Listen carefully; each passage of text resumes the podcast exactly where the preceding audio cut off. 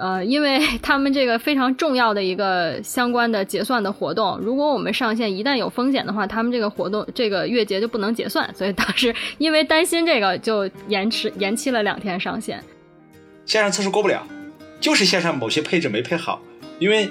呃某些 case 在测试环境是好的，线上上线就挂，那这个时候只有回滚。我认为 QA 必须坚守的就是质量，但是这里我说的质量它不是零 bug，质量呢是需要 QA 去坚守，也需要 QA 去跟团队一起来把握的。欢迎收听《质量三人行》第五季。如果你是经常收听《质量三人行》的朋友，可能会了解到我们之前聊过的每一期节目几乎都是问题驱动的，可能我们会聊软件质量某个方面的问题。我们会聊测试人员的职业发展和困惑，我们也会聊一些特定的测试问题，比如说性能测试、安全测试。那这一季呢，就是第五季，我们尝试用新的方式来录制这期节目。啊，这一季我们会尝试以大规模的虚拟项目作为背景，来探讨在大规模项目中，按照软件的生命周期的顺序，我们 QA 或者说。质量人员可能会遭遇到的与软件质量相关的方方面面的问题，欢迎你的收听。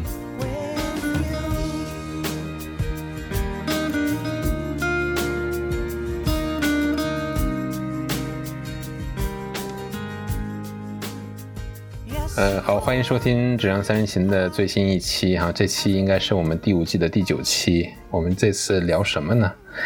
按照这一季对于质量三人行的设计，我们是围绕一个大型项目，按照软件生命周期，或者说按照敏捷开发周期这样一个流程过程中，每一个环节，呃，QA 或者说质量人员他可能所面临的质量的一些挑战，或者说解决的问题哈。那今天我们聊到的会是关于上线和发布。那就是说，在软件完成迭代开发，以及上一期我们聊完，呃，测试人员嗯，在自己的测试计划和范围内要完成的测试工作之后，啊，面临着软件项目基本上已经准备好上线了。那这个时候，呃，测试人员是需要做哪些事情呢？还是说，呃，他基本上可以袖手旁观呢？首先，我有一个问题，就是问大家，在我的经验里面。通常测试人员好像是无法触及到发布这个工作的。我不知道现在的，呃，现现实的软件项目呃经验中，对于测试人员来说，这已经是一个缺省的一个工作了，还是说不同的公司会有不同的做法？呃，我所经历过的项目哈，基本上 QA 都要参与发布的这个工作，主要是发布里面关于测试和质量相关的一些。呃，不管是做回归测试，还是说提供一些呃呃证据来证明我们的质量足够发布，足够成功发布，然后呃，比如说项目经理或者是专门管发布的这个经理，他会来咨询询问 QA 提供足够的证据来支撑这个发布。如果证据提供不足，发布是其实是不允许进行的，特别是在一些金融公司，QA 需要提供足够全量的，就是他们会有一个标准。嗯，哪些哪些测试的证据，哪些哪些，呃呃，三幺二五，就是 QA 需要给认可，因为你 QA 如果不给这个质量的认可，它是不按照流程是不能发布的。所以说，在大的公司，特别是制度比较健全的公司，QA 是已经深度参与到发布工作。但是，可能一些小的公司，我见到过那种创业型公司啊，可能这个开发人员已经包。呃，就是他掌握了基本上大部分的这个产品的所有细节，所以基本上可能少量的几个 QA 就没有参与发布，那主要是 Dave 就是开发人员就全部负责了。这但但是这仅限于一些很多小的公司，我我见到的情况。嗯，我其实挺赞同刘老师说，就他对于 QA 来讲，参与到发布过程中或者关注发布的整个过程，应该是一个 by default 的选项。就默认的话，QA 是应该要参与的，因为它不仅仅是对研发阶段或者是集中测试阶段等等的这个过程去负责，它也对发布之后的线上的质量或者整个发布过程的这个质量是负责的。那这个是一部分，然后。呃，最开始我参与的比较传统的这种项目中，有些它的研发和发版的流程是两拨人是完全分开的。那这个在只在那种情况下，QA 是没有参与的。但是现在这种情况应该越来越少了。嗯，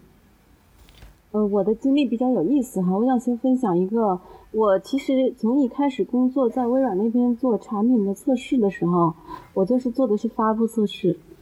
嗯，也就是说，其实，在你的产品整个这个呃开发生命周期比较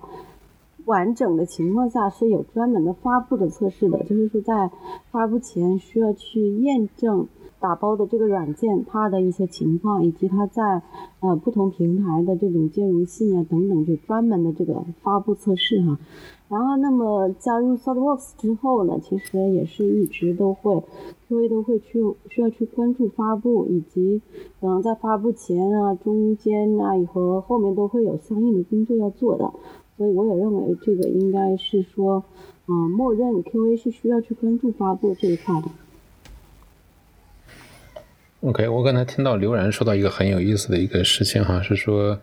QA 要。呃，表明自己的意见哈，能不能发布？这是一个非常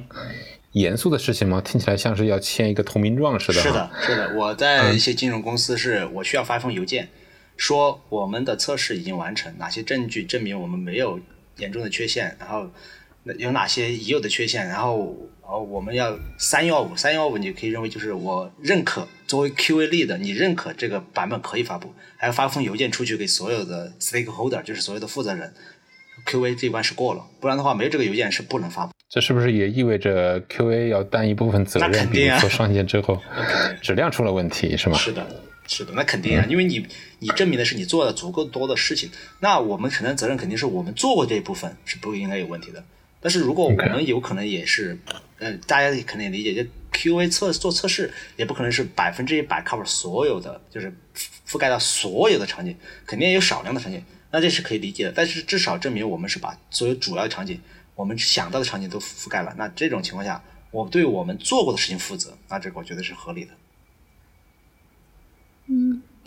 我觉得刘老师刚才说的，嗯，就是 QA 要对发布与否或者能否发布给出意见，专业的意见，我觉得这点是特别重要的。但是，呃，在以往我的经验中也观察到，不不一定 QA 每次提到的意见都会被参考。比如说，我就有遇到过。我们提出，嗯，认为现在不具备发布条件，但是因为什么什么某种原因是要赶市场活动也好，还是怎么样也好，就硬着头皮发布了。然后有问题，我们在线上再去修。这种情况也遇到过。但是 QA 一定得去把你的建议发表出来，让团队知道是有可能有风险的。嗯，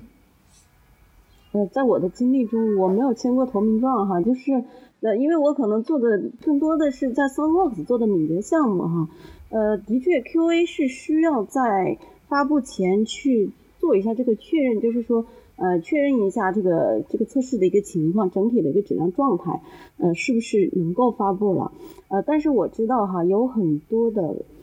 企业可能是这个业务方的，就像小南刚才说到了，业务方的。来确定说要不要发布啊？比如说有特别着急的，那可能业务方说，那你你就先给我发布了。嗯，也有的是说也会有像刘老师说的这种，非得有一个非常正式的，呃，这种叫测试报告或者叫什么报告之类的一个东西，邮件也好或者是什么也，就是相当于是一个确认。呃，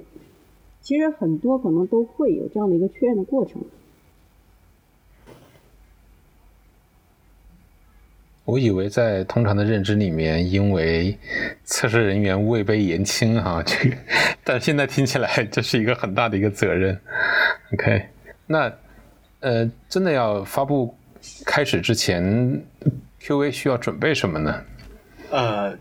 我经历的项目还是比较多，那有些项目可能就比较像呃一些小的项目，比较敏捷比较多，规模比较小，那可能 QA 准备的东西就不多，可能连投名状也没有。就是没有用三幺五邮件，那就是主要是我们自己测测试完一些常规的测试就可以发布了。但是在一些大型项目，因为大型项目因为它太过于复杂，过于复杂之后，很多时候有很多就是可能测试员都是十几二十个甚至二三十个的测试员，几十个测试人员在测。那这种时候，我们就必须有严格的流程，我们有计划，计划、计划还有流程，我们要完成哪些测试？不管是回归测试还是增量测试，就因为发布它存在一个首次发布跟二次发布、三次发布，甚至还有紧急发布，就各种不同的发布。就是这个地方我们要说清楚，发布它其实分不同类型的，到底在干嘛？比如首次全量发布，或者是后面的某一次紧急修复，或者是一次增量发布。那不同的发布，它需要不同的计划，需要准备不同东西。可能它修的很少，那可能就是紧急发布，我们只要学增量的一个测试就可以了。但是如果是个全量发布，那我们可以要准备完整的，像 SIT 的这些测试报告，什么 UAT 测试报告、性能测试报告啊，所有的安全测试报告啊，回归测试报告啊，就是基本上需要这个呃发布需要呃需要的所有的测试的报告要准备好，包括这些报告的数据。还有就是已有的 bug 的数据，包括这些所有的覆盖率，包括单元测试覆盖率，呃，这个 API 测试覆盖率，我们都需要准备好啊，去过这个审核。像这种大型项目，它有专门的审核团队来审核这些测试报告，包括你的这个测试证据，报告里面有测试证据，它要把它要打开看这些测试证据是不是合理的，都要看啊。这些工作是特别多的，而且你还要准备这些什么 risk，呃 RAID，我这个发布有没有风险？风险是哪些啊？比如说，我可能在测试环境有一个场景，我是没办法测的。比如说，一个这个这个呃银行转账，它可能转账是很复杂的国际转账，那你可能在测试环境里面是没有这样的这个服务去完成国际转账。那这个时候你就可能就是说有风险，我们需要在线上去测，或者就是上线那一次我们会做 PVT。那 PVT 的时候会要专门有人拿着真正的。这个 A P P 连到真正的产品环境，然后来两个国际账号，然后互相转账。那像这种测试，我们就是 risk，因为没办法完成用国际转账。所以说，像这种呃风险，我们也会抛出来。可能遇到某些东西我们没有测，这是一种风险。某些东西它这个测试的这个过程中，我们由于数据的原因无法覆盖更多的场景，那这也是一种风险。我们或者说发现某一种东西它有随机的这个问题，但是我们。没办法在测试环境里面，就是可能遇到过一次，但再也没办法遇到了。那我们可能也会提出一个风险，去线上专注的去测一些东西。所以像这种呃测试报告、测试证据，包括这些风险，我们都需要去准备。包括我们的意见，就刚刚小兰说的，我说我说投名状啊这些都要去准备。小兰说的这些意见也去准备。我们 QA 有什么意见啊？发布又怎么怎么样，都要去准备。那刘老师，你刚才提到 PVT，能解释一下啥叫 PVT 啊？PVT 其实就是 Production Verification Test 的一个缩写，就叫产品环境验证测试。这是在国外很多公司常用的一个术语。Production Verification Test。好的，嗯，就提到刚才呃，除了刘老师分享那些呃要准备的内容等等。嗯，根据以往我自己参与的上线经验的话，我会认为我通常准备的是三类东西。然后第一类是我上线要验证的 case，就是我线上验证的测试用例的范围，这个是我必须要准备的。然后第二，呃，这个当然上线之后或者上线过程中，我们就可能去回归这些 case。然后这些 case 里面也会有一些分类，比如有一些呃。线上场景是允许读写的，但是有一些是只能只读的，所以会去把这些 case 做一些分类。呃，第二类是跟我上线有关的或者没关的，呃，产品环境的所有的环境连通性，这个是我们非常注意的。因为比如说，如果你每次上线的 scope 比较大，然后尤其你集成系统比较多，可能有很多配置项，然后往往在上线的过程中有可能是有遗漏的。那你上线以后，你的代码都上去了，然后你的功能没问题了，但你其实环境跟你的集成方是没有连通的，这种情况也是不少见的。所以说，这个是我会一定会去验证的。然后还有一种是我没法在上线当时去验证，但是我可能在上线一到两天之内需要去看的，比如说一些日志。啊，比如说一些我的成成功的业务流转会记录的一些信息等等，那大概我会准备这三类的内容在上线，呃，发布过程中以及之后会去持续的验证。嗯，首先其实是需要有一个测试计划，包括呃在发布前需要进行的测试有哪些，以及发布以后在呃生产环境需要去验证哪些。呃，这两位刚才都说了哈，还有就是第二个，其实就是执行相关的测试，按照这个计划就把相关的测试在发布前需要执行的要执行完了，以及整个的质量状态的一个总结和分析。嗯，另外一个呢，还有就是对于一些基础设施相关的配置呀，或者是嗯，还有 DB 相关的这种变更。这样也是需要去重点关注的，因为可能在部署的过程中会需要执行一些额外的操作，呃，这些这一类的东西也是需要提前去关注，确保，比如说该有的这个 DB migration 的脚本在里面呢，以及这个基础设施的这个，你可能是一些这种第三方的组件呀或者什么的一些配置，是不是都有相应的这种，呃，如果这都能通过呃这个。呃，infrastructure as hold 的这种方式，就是通过代码来写进去的话，我们需要去检查这些代码是不是正确的，需要去做进一步的确认。这些呢，在我原来的经历中，都是 QA 会去主导做这个事情。呃，虽然可能不一定完全由 QA 来确认，但是他需要去呃关注到这些点是不是都有 check，都有检查到。嗯，另外呢。我们尤其是对于这种大规模的项目，它涉及到的环境也好，这个跟其他系统的依赖也好，都会更加的复杂，所以这些是更需要关注。一般情况下的话，我们会在发布前有一个发布的会议，就是大家一起来过一遍整个的这样的一个清单，就是发布过程中需要关注的清单。那么这个会议呢，作为 QA，它是必须得参加的。我其实还想补充一点，就是刚才我们说了那么多。那我想说，发布的时候，QA 最难准备的其实是度量结果，就是说我们怎么能通过质量或者测试的度量来证明我们的软件是质量足够上线的。虽然我刚才说了有很多测试报告，但是在测试报告里面的数据，它是不是满足上线要求的？我觉得这些东西，呃，反正我觉得是很困难的。对，其实我想聊一个特别的例子，当然跟你说的这个有关系了，就是在你们的职业经验里面，到底曾经出现过出于某种原因，不管是度量或者是别的啊，你们真的会。呃，影响到最后上线的这样一个流程延期啦，或者是改变一种策略吗？我我想我想听听这方面你们的分享。我经常遇到延期。对，就想就想听一听这个过程中可能真的是因为质量上或者是什么出现了一些问题，从而导致这样的结果。那我我来说吧，因为我遇到这情况特别多。我遇到的情况就是有因为测试没有测完的不能上线的。有因为测试的时候发现 bug 太多，修不赢不能上线的；有因为测试过程中我们边测边修 bug，又修出 bug 来，然后不能上线的。这种情况，我这三个情况我基本上都遇到过。还有因为一种情况是比较特殊的，这种这种这种情况呢，呃，跟主架构有点关系，就是我们在做这个上线的时候，我们会做各种测试嘛。那测试完了之后，我相信很多人可能有同感，就是在边测的过程中，然后发现了一些需求问题，还不是 bug，什么需求问题？就是呃，有些业务他会觉得这个发布很紧急，我要突然插一个新的需求进来，就必须插，不插的话这次发布不能做，那会强制导致你的这个这次发布里面我要加一个新的功能，这加的新的功能呢，那我们的回归测试或者相关的测试就得重做。那肯定是满足不了上线的要求的，那这种情况就就比较特殊。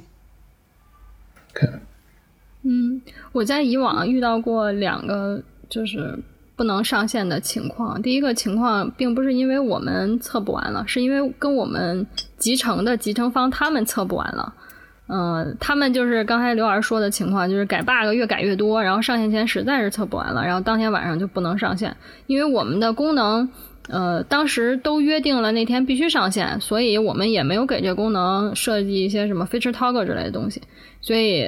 我们也就被迫在当天晚上 reward 代码，然后就去做一些 reward 之后的回滚之后的一些测试等等。啊，这个是一个因为质量导致不能上线的情况，还有一个，呃，是因为对质量的担忧导致不能上线。当时我们开发的是一个类似财务报表相关的一个功能，然后我们在年初的时候会制定一年的这个更新计划，然后正好在那个月的我们要上线的那一天，是当时那个月他们财务做月结的时间。呃，因为 他们这个非常重要的一个相关的结算的活动，如果我们上线一旦有风险的话，他们这个活动这个月结就不能结算，所以当时 因为担心这个，就延迟延期了两天上线啊。当然上线之后也没什么问题，但我觉得这种 concern 也是非常可以理解的。我还遇到一个 case 非常特殊的，我插一下，就是线都上了。然后 回滚了，撤回来。这种情况我也遇到过几次，不多，但是确实遇到过。就是上线之后，我们刚刚说了嘛，我们要做？我们要做线上测试，线上测试过不了，就是线上某些配置没配好，因为呃某些 case 在测试环境是好的，线上上线就挂，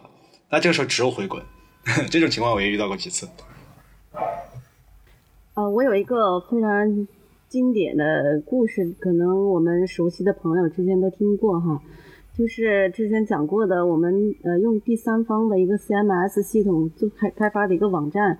由于前期这个 UAT 环境没有准备好，到临上线前一个月才准备好，我发现，呃根本就支撑不了那么大的数据量，所以导致延期半年才发布。这应该算是一个非常经典的，因为质量问题，呃，其实也不能说完全是质量的问题啊，这个问题比较复杂。呃，这是一个例子。另外，在以往的项目经验中的话，遇到过就是我们的 stage 环境，呃，stage 环境就是发现非常紧急的，必须得修复的这种 bug，呃，来不及在发布前修复，的确会导致延期一周，或者是这样的情况。有的时候。呃，可能这个 bug 呢，其实就一天就修复了，但是客户会不放心，就是说为什么在临上线突然间出现这么严重的问题，所以就会延期一周或者甚至更长的时间。另外还有一个像刘老师刚才说到的这种，呃，上线完了，呃呃有问题回滚，我们倒是遇到过没有，呃，并没有回滚哈，但是上线以后立马就出现非常严重的问题，可能就要通宵来修复的这种情况，这也是有的。你那个，你那个修的好嘛？很多时候是可能连原因都没办法在产品环境拿到日志啊或者数据去去修，可能反正我遇到情况基本上就是就是回滚是最安全的。嗯。如果要直接修的话，特别是大型项目，反正很困难。所但是你要想到，也要你能回滚才行啊。一般你是没法回滚的。大型项大型项目我们都有完整的这个 rec 呃 disaster recovery 或者是那个。Rollback 的这个 plan 必须有，因为大型项目它涉及的这个数据量太大了。如果你没有这样的这个 plan 的话，呃，每次上线之后出现严重问题很麻烦的。所以说，大型项目，因为我们之前不说过吗？大型大项目一定要有 disaster recover，就是灾难灾备和这个回滚的这两个 plan 一定要有。嗯，就是因为理想和现实还是有差距的哈，所以呢。我们肯定，我相信每个团队都都会基于他当时的这个情况去选择一种最优的方式来解决。嗯，所以我们就是没有说呃回滚的这种情况。一方面是不不容易回滚，另一方面呢，就是可能也是就能在有效的时间内去修复。嗯，但是这种就是嗯，我们说平常的这种呃监控呀什么的，这些都非常的关键。这个问题也要能及时发现才行。所以线上上线完了以后。我们要做的工作也是非常的关键的。再补充一个，我觉得之前项目经历上比较好的实践，然后我觉得非常非常有必要，尤其是特别大型的项目，或者是你服务比较多，然后上线过程很复杂的这种，真的强烈建议在正式上线之前来一个 rehearsal，就是找一个环境走一遍那些上线相关的流程，把那个板子从头到尾的过一遍，因为你去过一遍的时候，你就发现你有些是卡住走不下去的。然后真的到你上线那天晚上再去发现，可能就非常非常被动，人也找不到，然后时间也不够，然后白天就得马上恢复服务，就你你就很难。所以提前去 rehearsal 一下你复杂的上线过程，很很有必要。这个特别同意哈。像我们原来一般可能都会有几个环境，比如说我们有 QA 专门用来测试环境，有 stage 环境。那其实部署 stage 环境的时候，它就相当于演练了一遍这个 production 的部署的情况。但是呢。呃，也有一些特殊情况，比如说我们 stage 可能这个 DB 它就有只有一个服务器，那可能 production 就有两个，然后我们还真因为类似的情况出现过问题，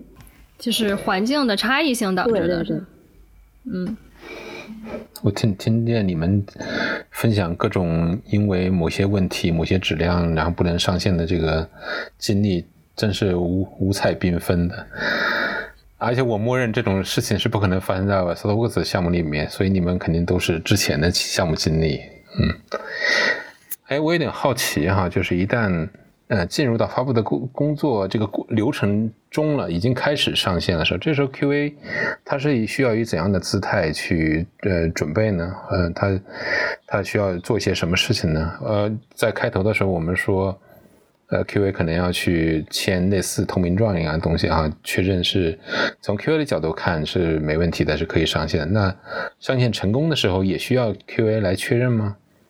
这个我想请大家呃分享一下。呃，那就看 QA 需不需要去做 PVT，需不需要负责线上的测试。因为我遇到两种情况，一种情况就是 QA 没办法做线上测试，因为线上它是比较非常。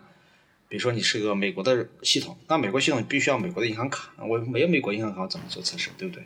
所以说像这种特定的呃这种国外的项目，而且必须要国外的账号才能测的，你是没办法测的情况下，那就只能有客户自己的人，或者是有这样的能力的人专门去测，测完它，他也许需要发封邮件说完成测试了。那如果 QA 能拿到产品环境数据，那 QA 需要做这个 PVT，那做完 PVT 之后也需要发一个。所谓的，呃，你说投名状也可以，呃，或者说是一个呃测试证据或者测试结果也可以，一样也需要，呃，留留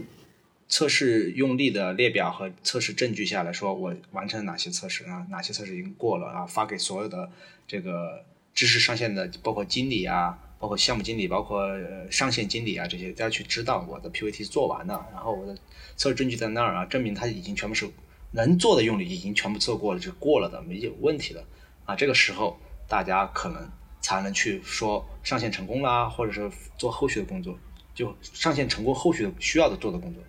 反正 PVT 应该是第一步。我在呃发布的过程中啊，嗯。做的更多的事情是随时待命，就是 万一有什么紧急情况，要随时响应去帮助，呃，去去重现呀，或者是去调研这个问题。呃，因为我所经历的项目，一般我们 QA 是访问不了生产环境的，没有这个权限。嗯，那么也就是说，生产环境下的测这个测试，直接去测 QA 是做不到的。我们会有客户的专门的这个团队来负责上线后的验证。那呃，我们这边会有负责发布的同事，包括 QA 在内呢，都要随时去跟客户进行沟通。客户万一发现某些问题，或者说在部署的过程中，呃，这个脚本执行啊等等遇到了某些问题的话，那这边就要随时去响应，去及时的去帮助解决这一类的问题。呃，另一方面呢，呃，作为 QA 会去关注这种线上的监控，其实在发布的过程中就会去关注。呃，看是否有监控到一些异常情况等等。嗯，我经历的项目的话，QA 大部分都是能访问线上环境的，呃，包括线上的数据库、呃，线上的服务等等，但是大部分都是只读的，没有可写的，基本上都是只读的。那所以我们在发布的过程中，一旦收到信号说发布过半了，或者大有些。呃，功能可以去进行线上验证了，然后我们就会去进行线上只读测试。那这个是 QA 做的一部分工作。另外一部分工作是，当我们发现有些功能有问题的时候，我们要首先排查原因是什么，呃，或者是协助其他的，比如 Ops 同事或者研发同事一起去排查原因。嗯，因为在上线的时候，很有可能它并不是因为缺陷导致的问题。你当时访问这个功能出问题，有可能是比如服务没起来。啊，比如说，呃，集成环境没配，或者是现在这个，呃，就是因为各种各样其他的原因，所以做这个问题的排查，对于 QA 来讲也是很重要的。嗯，呃，说到这个只读，其实我经历过一个项目，一个保险的项目，呃，它这个因为保险可能跟银行还差距有点远，因为银行是每个账户都有钱嘛，保险其实每个账户的钱没有那么敏感，因为它不是直接和银行挂挂钩。他比如说内部的这个这个一个测试账号，他说他会在产品环境创建一个特定的测试账号，这个账号不仅是只读，它可以写，它这个写的数据呢是经过专门处理引流的，就是你测完之后这个数据会被销毁掉，会专门拿一个测数据来做这个全量的在线上的这个这个保险相关的一些业务的流程的测试。所以说我经历过一个特定的项目是可读，并且可写，而且是在线上做，但是是一个特定的测试账号。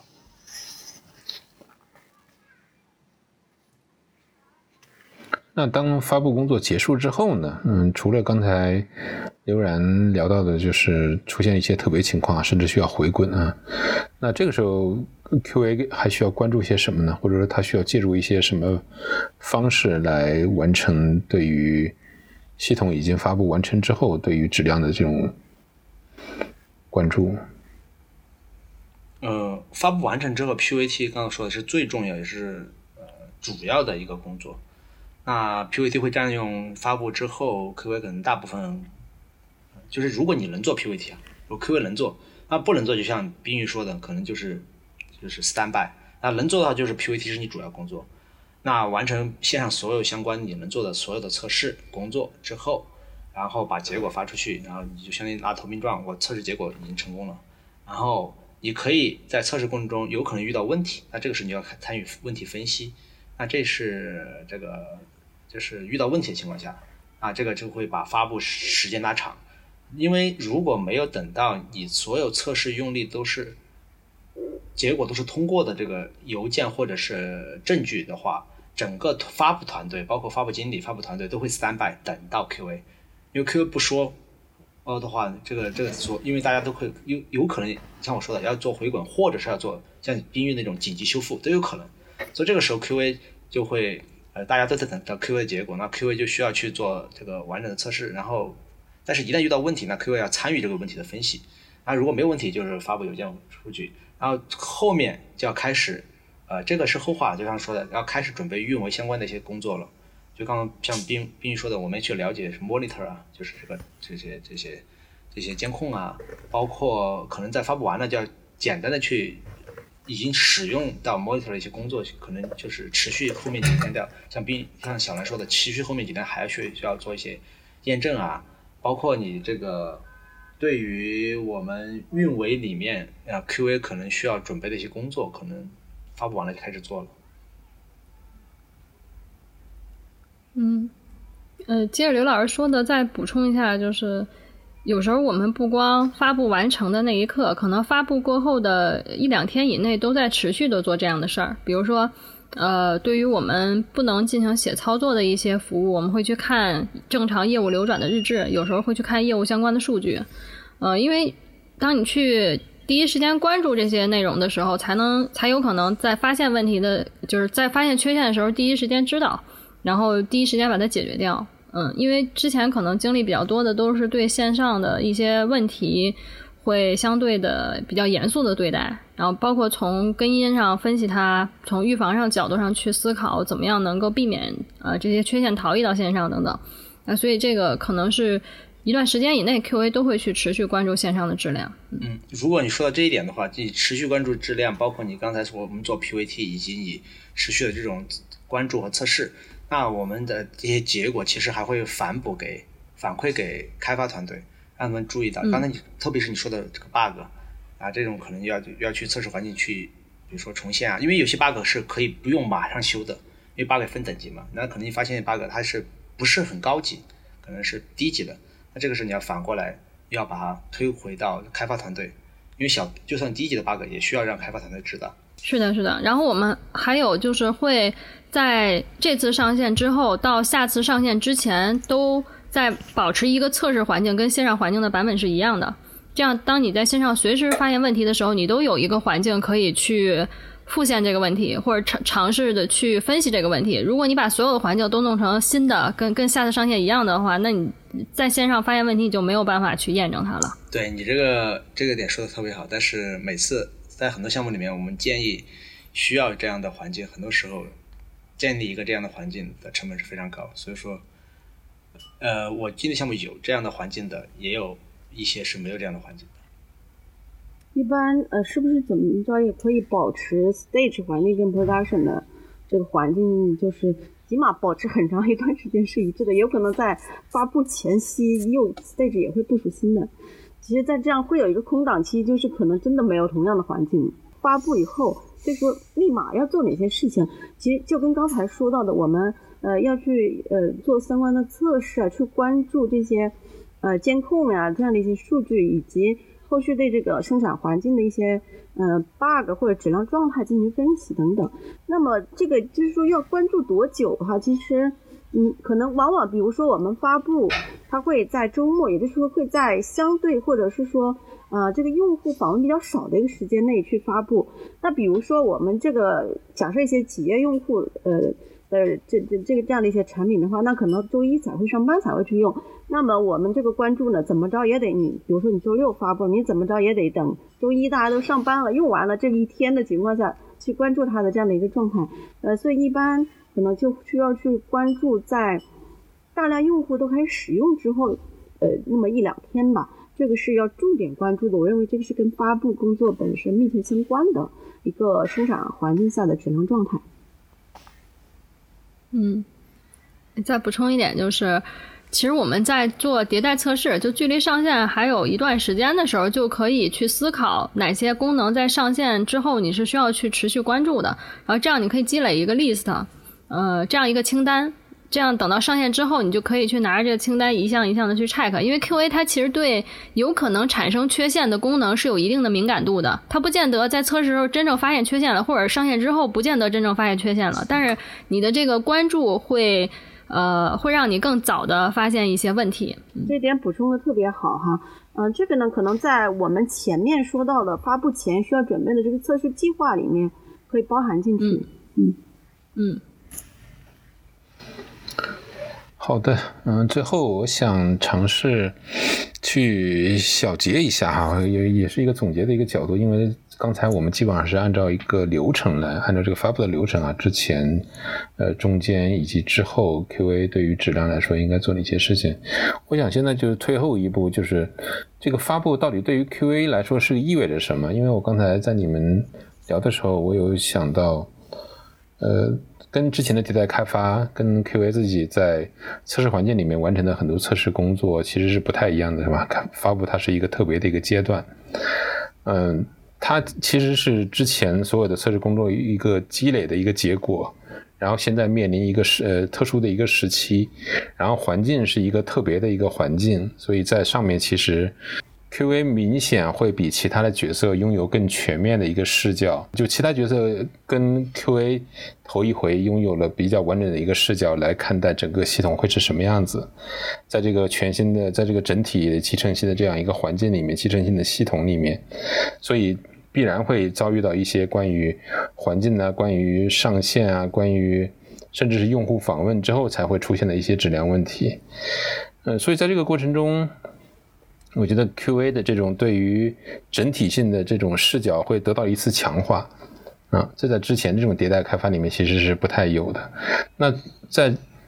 如果这么说的话，QA 在这个发布过程中，可能是几天连续几天的这样一个时间里面，对于他们来说，最需要关注的或者说最需要坚持的会是什么东西呢？我觉得，如果要坚持的话，就是坚持你的底线，因为在发布过程中你会受到各方的压力。可能这个项目经理说：“哎，你能不能就把三幺五发了？虽然说你的测试上还有些问题，那你能把级别定低一点？或者说他会说，这个你们先发个三幺五，我们呃上线之后测了之后没有问题，呃呃有问题我们再说。就是你，因为每个人都会从自己角度来使让自己的工作更顺利、顺滑的去做。”就项目经理希望那个项目就能上线，那很多时候，呃，客户也会说有些东西可能没有那么重要。那我觉得，如果一定要说坚持的话，就是底线啊，我我觉得是这样。嗯，我觉得关于底线可以再补充点，就是还有关于发布本身的底线，可能它会影响质量。举个例子，比如说，如果有其他的功能想搭车发布，QA 要不要同意？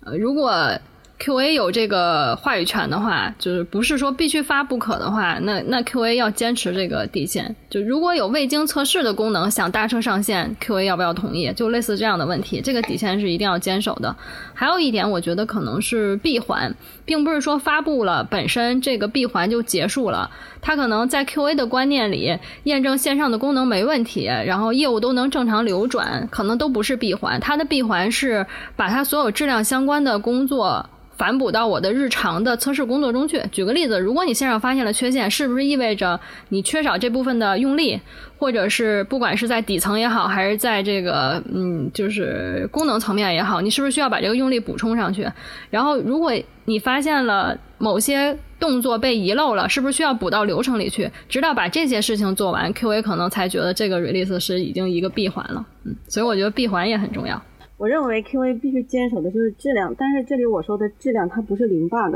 呃，为什么这么说呢？呃，这个质量是说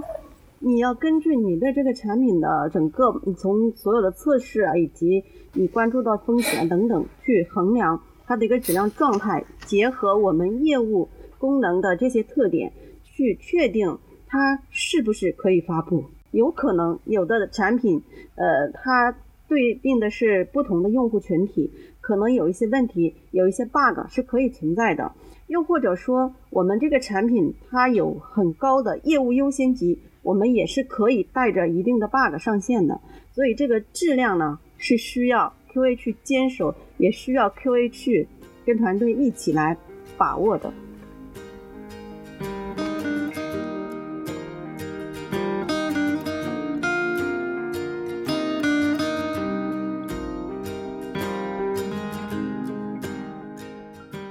谢谢收听《质量三人行》，这是一款来自斯特沃克的播客节目。我们关注软件行业测试领域的现状和未来，质量和测试人员的职业发展。你可以在网易云音乐、喜马拉雅、蜻蜓 FM 以及泛用型播客客户端搜索“质量三人行”，订阅收听到我们的节目。